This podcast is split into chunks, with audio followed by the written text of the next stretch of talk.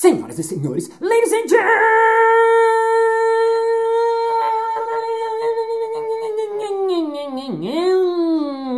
gentlemen, mesdames et messieurs, roteiristas e roteiristas.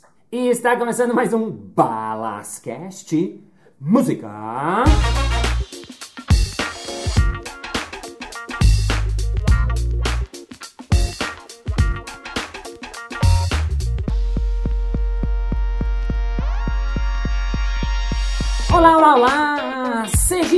Estrategicamente bem-vindo ao Balascast! Para você que está vindo pela primeira vez, welcome for the first time! E para você que me acompanha aqui semanalmente desde 2015, muito obrigado por estar aqui neste podcast de novo com seu ouvidinho, com seu amor, com seu coração e com quem você estiver aí do seu lado. Lembrando que quem quiser mandar qualquer mensagem, feedback, sugestões de entrevista, uma mensagenzinha carinhosa no Balas, isso me tocou profundamente ou qualquer coisa, vai lá no meu Instagram, arroba Balas, balas com dois E me manda que eu amo receber as mensagens de vocês e eu mesmo que respondo uma uma azinha, tá? E bom, no episódio de hoje a gente vai falar um assunto que ele é pouco falado na comédia, no improviso, porque a gente vai versar aqui sobre roteiro.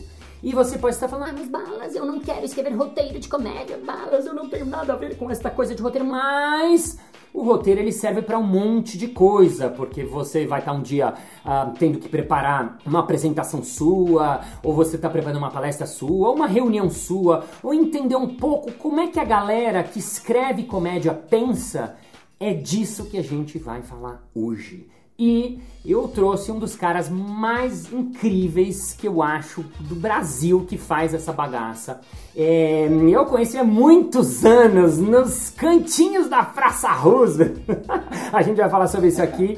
Ele é meu parceiro, ele é improvisador, já fez noite de improviso, muita coisa junto comigo. Ele foi produção criativa do quinta categoria com os Barbichas e Marcos Mion. Ele foi produção criativa do É Tudo Improviso, então ele foi uma das bases do programa no início. Ele foi elenco também, porque ele é um grande improvisador também no Tudo Improviso na Band. Ele é roteirista de primeira, ele dá curso de roteiro e hoje é roteirista do Porta dos Fundos, senhoras e senhores. Chique, não é mesmo? Recebam aqui hoje nosso publicitário de carteirinha, Guilherme Tomé. Palmas!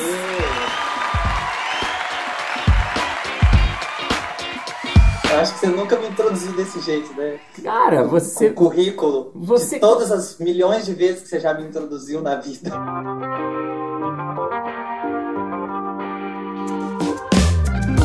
Você tem uma coisa, Tomé. Então, primeiro, muito feliz de receber você aqui, porque você é um cara que eu conheci mesmo na Praça Roosevelt, no seu primeiro grupo de comédia, que era o Olaria GB. Você fez SPM, que nem eu.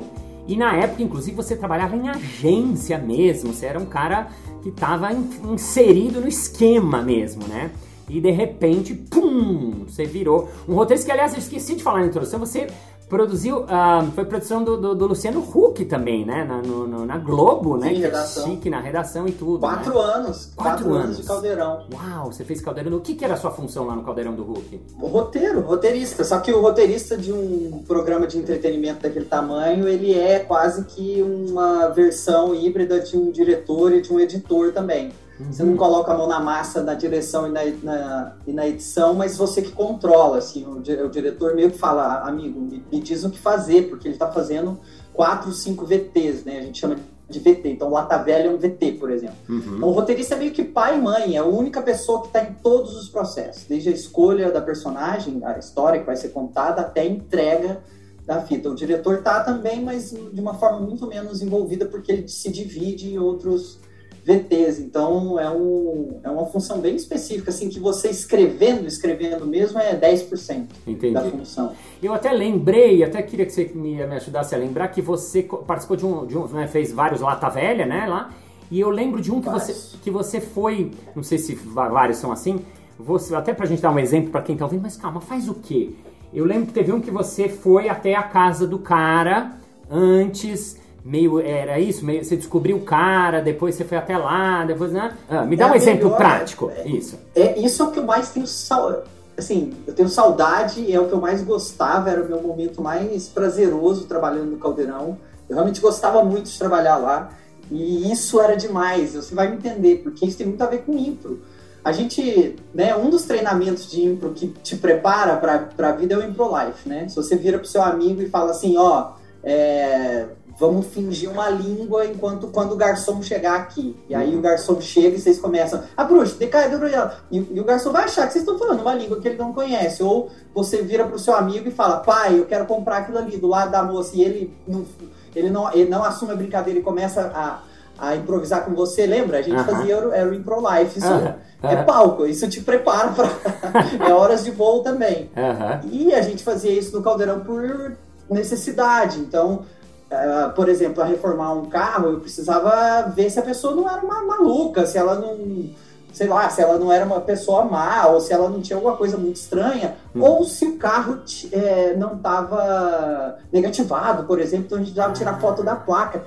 Tem um monte de coisas que era gargalo para aquela história ser contada e que se você só resolve indo lá. Então, desde, oi, tudo bom? Eu estou fazendo um trabalho de pesquisa aqui, você pode me dar um copo d'água? Nossa, que carro legal, meu avô também tinha um Fusca, que ano que é? Ah. Posso tirar uma foto? Como você chama? Uau. E aí foi. Ou chegar mesmo, assim, com um colete da faculdade da cidade falando estamos fazendo um trabalho, se importa de responder umas perguntas. Uau. É, eu sou o Rogério. Uau. A gente fazia muito isso. E eu fazia, às vezes a gente saía, fazia uma viagem só para fazer isso. Conversava com 10 pessoas. Eu, ach, eu achava demais, porque era, e era muito inglório, era um teatro anônimo, não estava gravando. Era fora do ar. Tirando uma foto era totalmente fora do ar. Que legal. Cheguei a aparecer em alguns Latabelle, assim, uhum. porque é tudo uma arapuca, né? O, o, Caldeirão funcionava muito como arapuca. O Hulk, por ser muito famoso, o momento mais esperado do VT é um momento que ele tira uma máscara. Então, ah. você precisa, a gente inclusive chamava de captura. Então, para planejar essa captura, ah. muitas vezes a pessoa que era o ponto de contato com a personagem, que é o roteirista, tinha que entrar na história. Uau. Então você vai ver muitas vezes o Hulk falando. O Adonis também fez muito. Ah. É, o nosso roteirista fingiu que era de uma empresa de biólogos que estava monitorando uma baleia. A gente fez esse. Nossa. E aí essa ONG que monitora a baleia pediu para ela ficar lá no meio da praia. Se ela avistasse a baleia, ela ia chamar a gente no rádio. E aí eu tô lá com um colete de uma, de uma ONG inventada no ar mesmo, falando com a personagem. Então, Uau. O roteirista no Caldeirão, ele meio que misturava tudo que eu aprendi na vida que eu achei que eu nunca ia usar. Assim. Uau! Tem, tem alguma historinha que, que, você lembra de alguém emocionante ou que foi interessante, curiosa ou divertida, de algum desses caras que você visitou? teve, teve, um que eu fingi que eu era um shake árabe, que eu tenho shape, né? E que eu ia comprar, que meu, as peças do meu helicóptero estavam presas e ele era despachador alfandegário. Então a gente entrou num, numa zona alfandegária X lá e ele foi chamado para inspecionar umas peças de helicóptero. A gente pintou umas peças de helicóptero de dourado. Nossa. E o Hulk tava fantasiado e ele falava com o cara que, ó, o, o, tem que liberar o shake. E ele falava, não, não posso liberar isso, não sei o quê. E eu falava no, no com o Hulk meio no inglês, assim, de gringo. Tipo como? É, tipo, ah, my, my helicopter, I need to fly, I need now, I pay money, I pay money. que ótimo. E o cara lá, e eu sabia que pro cara era o carro do pai dele, o carro tinha sido roubado, ele foi achar no Paraguai, ele gastou três vezes o valor do carro, porque era o carro do pai. O pai morreu fazendo a garagem pro carro que eles estavam reformando junto, olha a loucura. Nossa. E aí, era o Adriano, nunca vou esquecer da história. E aí, a hora que o Hulk tirou, ele quase, o cara quase teve um treco. Tiveram que chamar a ambulância. Nossa! E o cara realmente quase, a gente mentindo tão bem que ele quase teve um treco. Porque muitas vezes o cara já tá assim, eu tenho um negócio acontecendo aqui. Sim. Esse cara não, ele tava embarcado. Então quando ele. Porque, ah, eu não lembro, não contei. A gente enfiou no meio das peças de helicóptero umas fotos da família dele. Então ele tava pegando uma peça de helicóptero, de repente ele pegou assim uma foto dele e do pai dele do lado do carro, assim. A cabeça dele bugou, ele não entendeu nada, assim. Nossa. E aí, a hora que. Enfim. Mas teve vários momentos, vários momentos desses, assim. E é isso, o Caldeirão era um. um, um, trabalho muito 360 graus mesmo na vida de um cara que, que começou como publicitário e virou roteirista, ator, improvisador. Eu realmente usava tudo ali.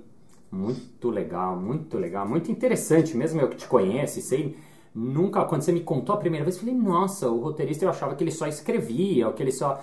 E você, você fazia um monte de coisa. Aliás, eu quero entrar já nesse assunto, que eu acho que é o assunto mais que, que vai interessar todo mundo que ouve o, o, podcast, não só a galera de improviso, a galera de teatro, a galera de comédia, obviamente também esses, mas é de falar disso, dessa sua expertise de roteiro. Né? Você até deu cursos de roteiro de comédia, curso de narrativa, é, aquele curso humor no texto e na cena, né? Que você fez na roteiraria, depois você fez sozinho, faz de vez em quando os cursos. O que, que você ensina? Assim, o que, que você, o que, que você acha que são as coisas mais é, importantes que você, que um cara que quer escrever qualquer coisa cômica, engraçada, divertida, aprende ou você ensina? Na faculdade eu tive aula de redação publicitária, né? E para formar um, um, redator publicitário ali, a gente tinha inúmeras é, ferramentas que a faculdade dava para gente, mas era basicamente uma coisa de é muito aplicada à publicidade. E o que, que, a gente via nas agências? A gente via a gente que fez letras, gente que fez qualquer outra coisa e que sabia escrever, gente que lê muito e tá gabaritado, poeta, tem muita, muita gente tem poeta, você fazer títulos, mas mudou muito, hoje publicidade faz muito vídeo e eu acho que o ensino clássico de narrativa e de roteiro, ele não se aplica mais a todas as, as formas que você pode aplicar narrativa e roteiro e comédia, no meu caso, porque não é mais só um formato, não é mais. Então, assim, eu dei o exemplo agora da publicidade. Então, uhum. o Porta, por exemplo, os vídeos patrocinados são peças publicitárias, mas você Sim. precisa de um roteirista para escrever. Você põe um publicitário sem experiência em comédia, ah. é, ah, desculpa, sem experiência em roteiro, em roteiro. qual é a uhum. música de, uma, de um sketch, é, ah. é complicado. Ele uhum. vai ficar com cara de publicidade, de, de intervalo, e não vai ficar com cara de, de conteúdo, por mais que seja intrinsecamente uma peça publicitária. Sim, deixa eu só dar um parênteses, me... você fez um exemplo ótimo aqui para quem está ouvindo, e você falou porta, né, o porta dos fundos, porque é muito interessante isso que está falando, e eu nunca tinha pensado também, né, porque antigamente, né, as publicidades, elas tinham essa coisa de vender, vender, e estava muito explícito. Agora, quando tem esses vídeos, né, que começou lá atrás, com o Spoleto, que foi o primeiro que surgiu lá atrás, né, que trouxe essa brincadeira para dentro, e agora, hoje chega um patrocinador e fala, olha, Porta dos Fundos, eu quero um vídeo com o meu tema. Aí não adianta você fazer uma publicidade, senão o vídeo fica tosco, ruim, o cara não, não, não acha graça, não vê. Aí que eles precisam de um cara tipo você, porque você vai conseguir escrever uma cena engraçada, divertida, que tenha o tema da, da Amazon, do, da Unilever, do shampoo, sei lá o quê, de uma maneira divertida. Claro que o, o, o, consumidor ele percebe, não é que ele não sabe, mas ele acha muito engraçado, ele gosta, ele se afeiçoa se for é, bem escrito, né? Ela pega carona, a marca pega carona num vídeo que já seria engraçado. Eu, inclusive, no Porta não faço isso. Uhum. Eu não tô na sala de roteiro. Eu, hoje no Porta eu tenho um departamento que eu, eu chamo de eu apartamento, que é um departamento só meu, é, que é, é para novos projetos. Então eu estou muito mais ligado ao estúdio, a novos filmes, novas séries uhum. do, e, e, quadros e ideias para o digital. Assim, eu, eu, penso um pouco no futuro do Porta. Eu não estou na sala, inclusive tenho muita dificuldade de escrever sketch para o Porta, porque são 10 anos de empresa. É, é, é um jeito de escrever muito engraxado, muito diferente do jeito que a gente fazia sketch aqui no Coçando Sá, no, GB, mas é exatamente isso que eu falei, eu vivencio isso é, no dia a dia da sala o tempo inteiro. Hum. Essa é a meta, é que o vídeo é engra seja engraçado e que contenha uma marca. Então, é sempre esse equilíbrio de não cair numa peça publicitária totalmente explícita. Esse espoleto que você falou, por exemplo, o primeiro não era. Ah, é, verdade. O primeiro era só uma zoeira com a marca. É verdade. Inclusive, salvo engano, o, quem quiser procurar, o Kibe, né, o Tabet, ele tem uma fala muito boa. Se você procurar na, na, na, internet, vai achar ele falando em alguns podcasts sobre o case do Espoleto, que é maravilhoso, é um case de publicidade eterno, na minha opinião. Porque é. a marca começou ofendida e de repente ela pensou: por que, que eu tô ofendido? Isso, isso foi ótimo para mim, faz mais um. E aí começou todo esse esse, essa coisa que para mim é realmente revolucionária, por mais óbvio, que é óbvio agora, né? Você olha para trás, é, parece óbvio, uhum. mas é totalmente revolucionário que o, o, que o Porta fez e eu acho que foi sem querer. É, tem, tem uma coisa que você sabe bem, quando a gente enfia uma marca, quando a gente enfia um lugar de uma cidade, um bairro distante, um Guarulhos, a galera ri. Então tinha um pouco disso de falar mal do Espoleto. Você pode trocar por qualquer outra empresa que fazia, poderia ser o Subway e tal. Não, o Espoleto tinha aquela, aquela característica. O, a TIM não gosta muito do Porchat. Eles é. não deram essa mesma volta é, que, que o Espoleto deu. É então, por isso que eu digo que foi revolucionário. Eu acho que as coisas que são revolucionárias, geralmente, elas são feitas sem querer mesmo.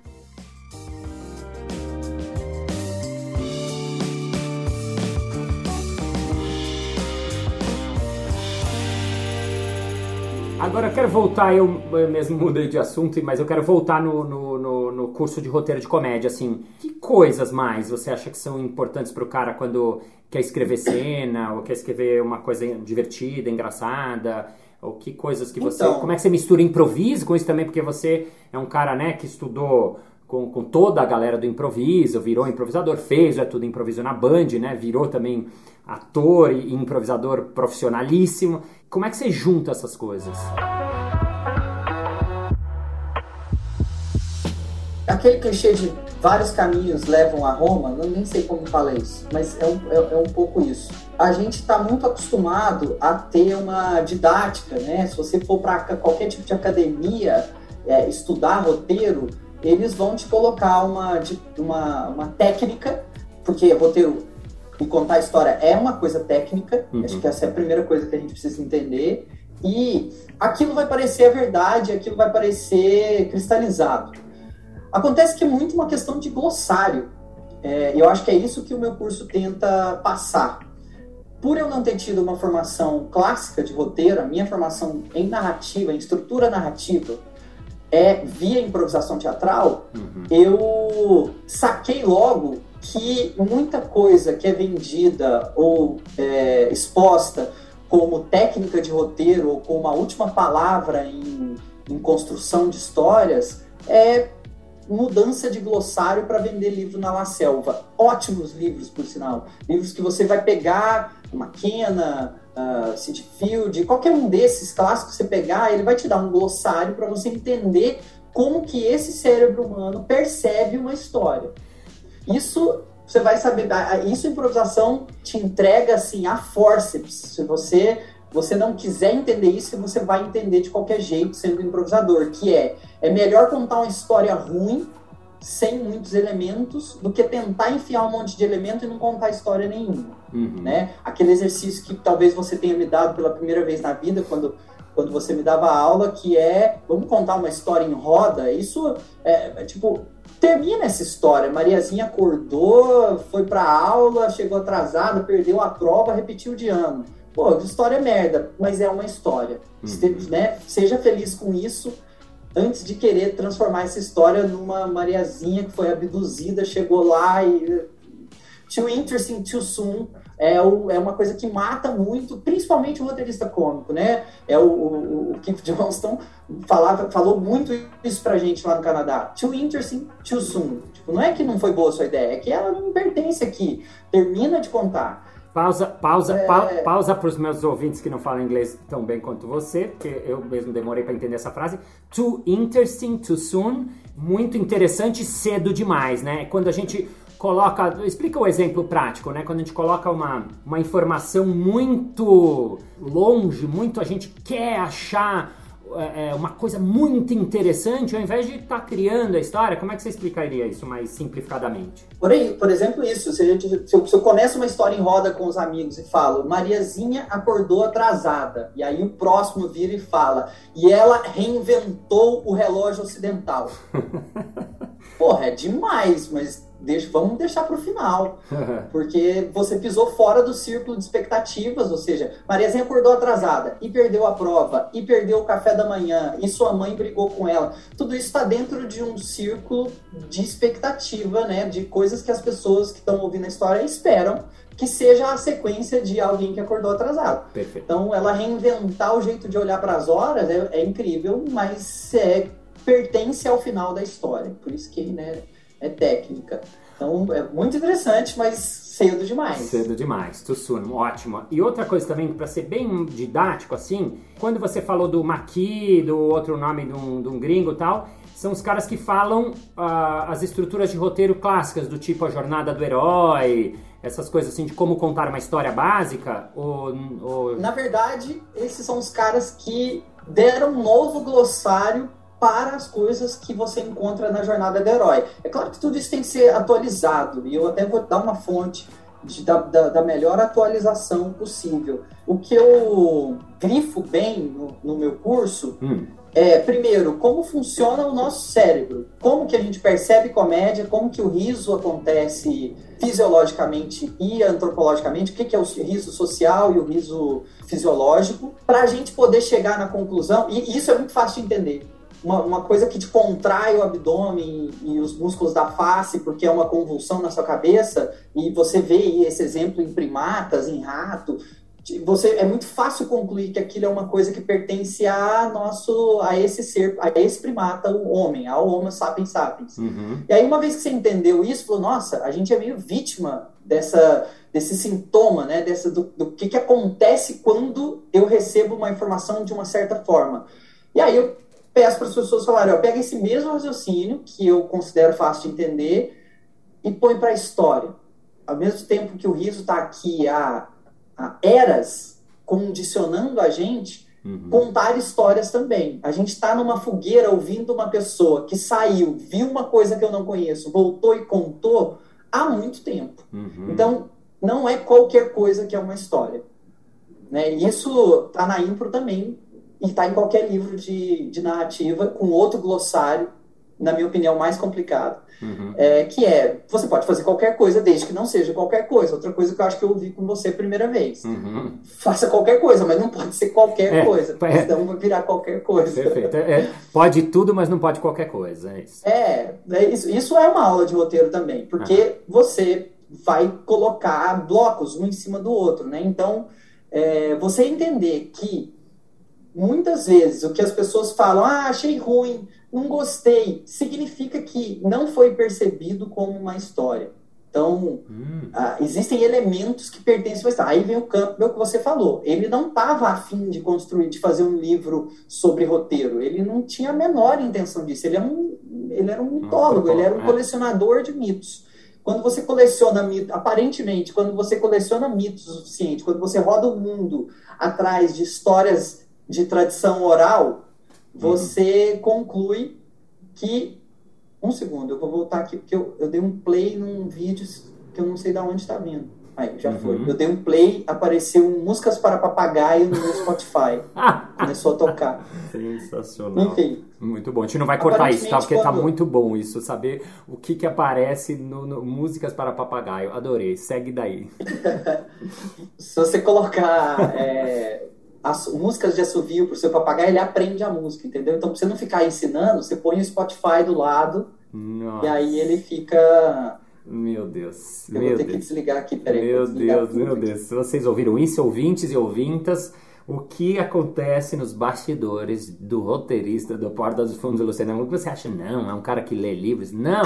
Ele vê Spotify de assobios, de papagaio. Eu vou aproveitar que eu já te interrompi, que você siga falando do Campbell mas depois eu quero que você emende direto, né? Termine o raciocínio do cara e termine direto nos tipos de riso, porque você foi um cara que me ensinou isso, riso de autoridade, quando você chama de riso social, o que, que é isso?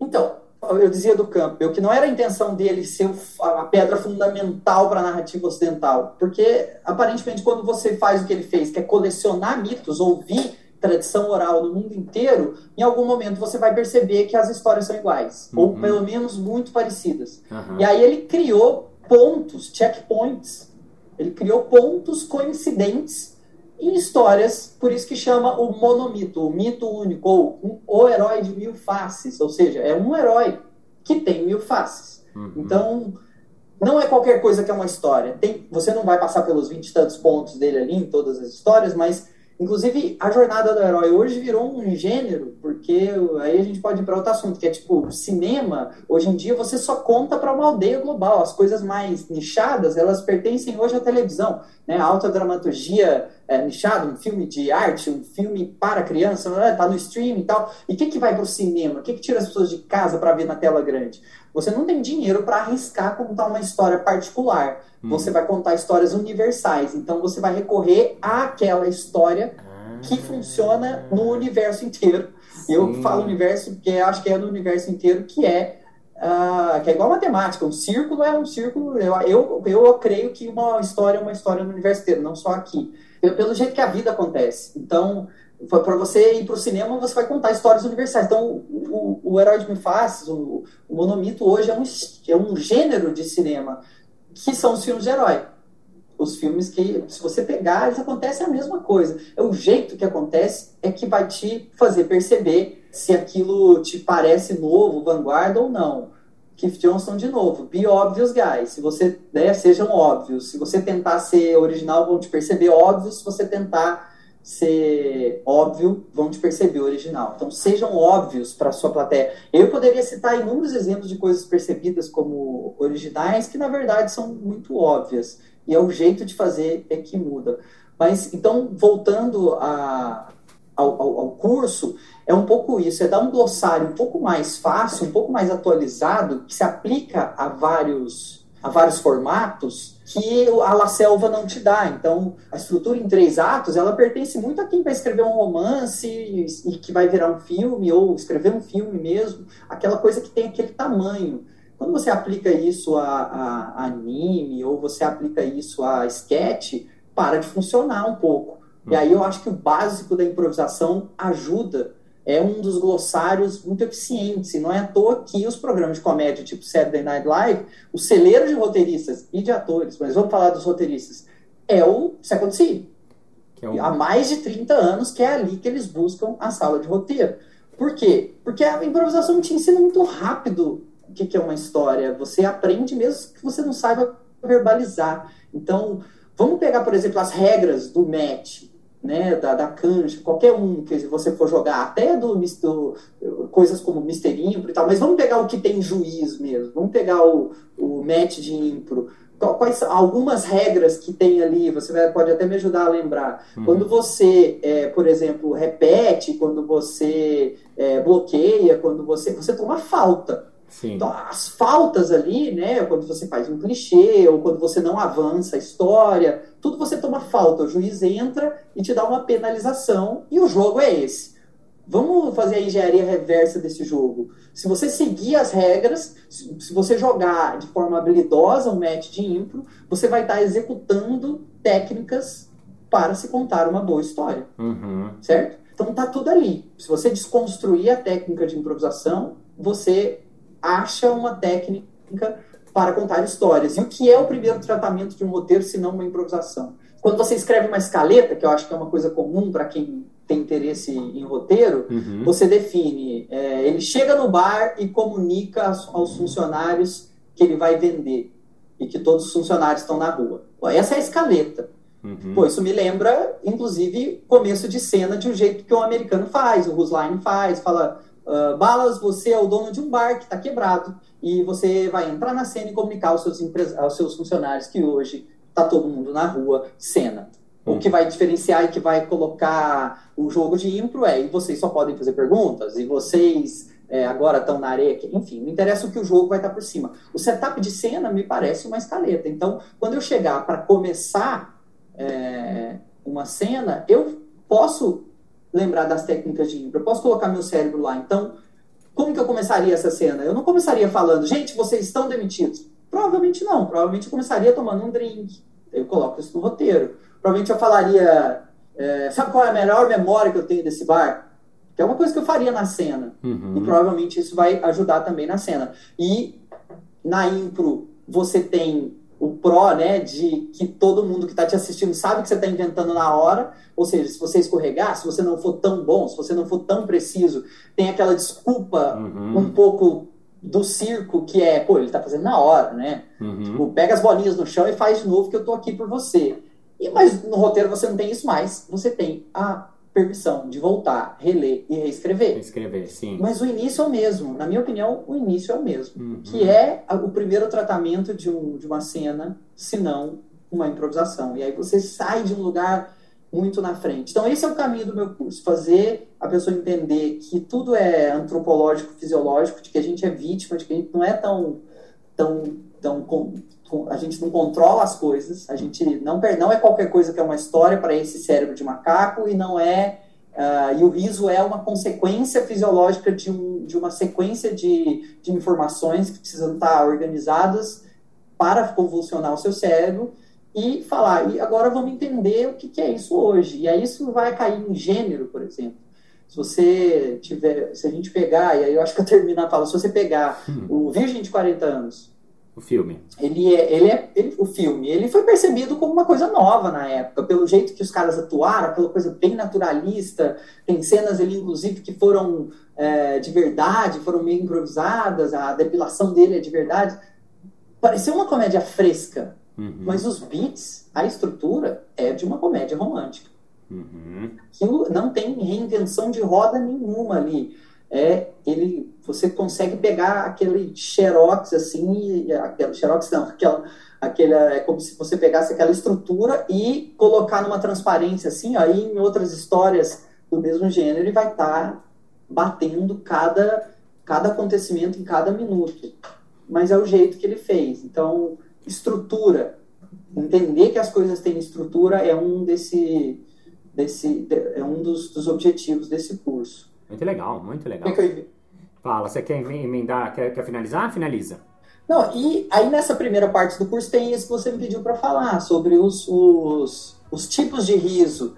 Mas é um pouco só para entender o que, que é o riso, até para a gente saber o que buscar, porque, na minha opinião, tem, tem muitas etapas que, se você buscar um tipo de riso, por mais que ele seja gratificante, ele vai te atrapalhar. De novo, outra relação que tem com a, com a gente em cena, né? Tem um tipo de riso que te alivia, mas né, o que falava que era treinamento de golfinho. Uhum. Se você der a sardinha toda hora pro golfinho, você não vai.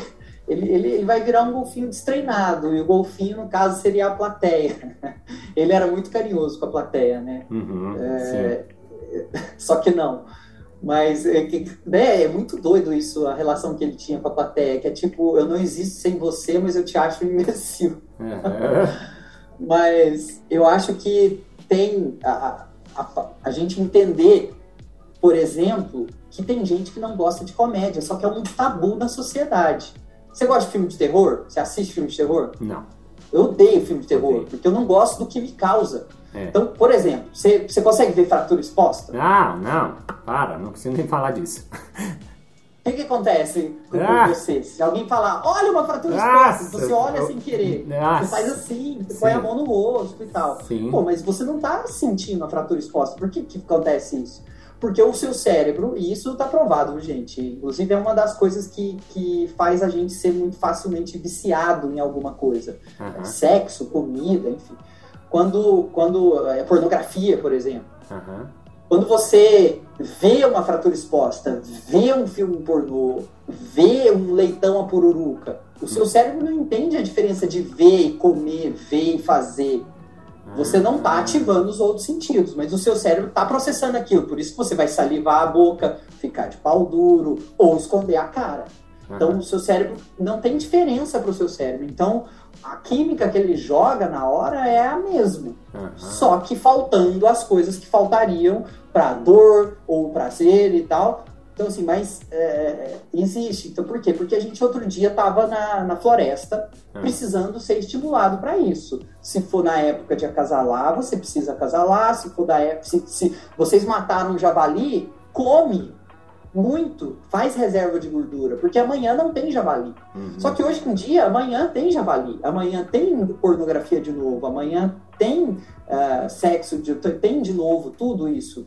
A adrenalina da guerra, por exemplo, ela precisa viciar, mas não é todo dia. Então, se você começa a ir para um cassino todo dia, você pode se viciar. Então, a gente é aquele macaco. Se você coloca em quantidade tudo que naquela época que a gente foi formado é raro, você está uhum. dando estímulos, está te levando para o outro lado. Então o riso é a mesma coisa. Por isso que eu acho que o riso se atualiza muito mais rápido, muito mais cruel com a gente que é criador do que as outras coisas. É muito mais fácil você ser eterno é, sendo um cara que escreve drama do que, por exemplo, você for no Twitter do John Cleese, você consegue se decepcionar, que é o maior herói da minha vida. Monty Python. Uhum, é, não vamos entrar nessa, mas então são, são diferentes tipos de, de, de acesso que você tem a esse sintoma fisiológico que é o riso. E aí tem vários tipos de riso mesmo. Ótimo, ótimo, ótimo, que legal. Nossa, uma aula. No próximo episódio eu quero começar disso, de vários tipos de riso. E só para terminar esse, eu quero uma frase, Tomé, para terminar. Você falou a frase do Keith Johnston, aliás, para quem quiser referência, que é o. Eu brinco que é o, o, Freud do improviso, né? O Papa do improviso, Keith Johnston, escreve K-E-I-T-H. E aí você procura na internet, mas eu queria uma frase sua mesmo, que é uma frase que a gente usa muito, mas ela é sua, do, da cena do improviso. Você sabe qual frase que é, não? Você escreveu para um, um prospecto do Noite de Improviso, nosso espetáculo, e até hoje se usa, eu falo nas aulas, mas ela é sua. Você lembra qual é, não? Eles não... Eles, eles, eles não sabem o que eles vão fazer, mas isso não significa que eles não saibam o que eles estão fazendo. Isso, é isso. Eles não sabem. O Tomé deu uma definição que eu acho incrível de improviso, que é eles não sabem o que vão fazer, mas sabem o que estão fazendo. Terminamos esse episódio aqui, a sala de palmas pro gênio da risa da comédia e dos meandros do, do, do cérebro. A gente continua semana que vem. Sala de palmas, Guilherme Tomé.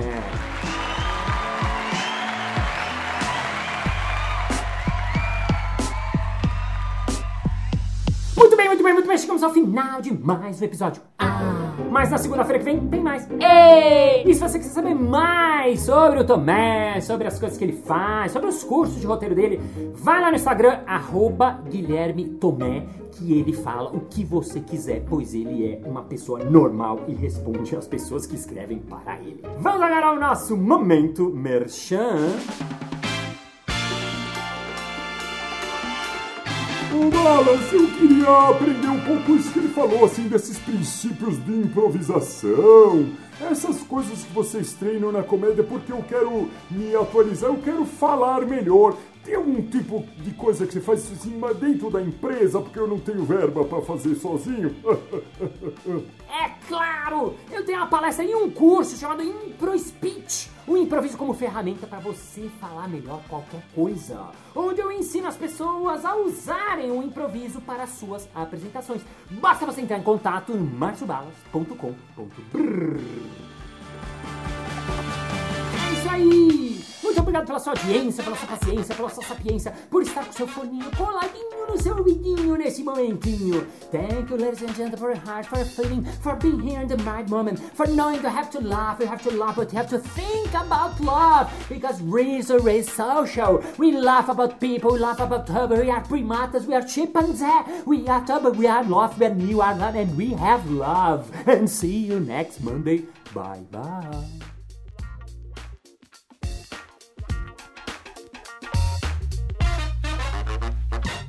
Quinta categoria contra a Taverneck, Paulinho Serra e toda a galera, Rodrigo Capela. Eu dei mentira, barba, volta, volta, nada a ver, viajei, viajei, viajei, errei, obrigado pelo seu nãozinho.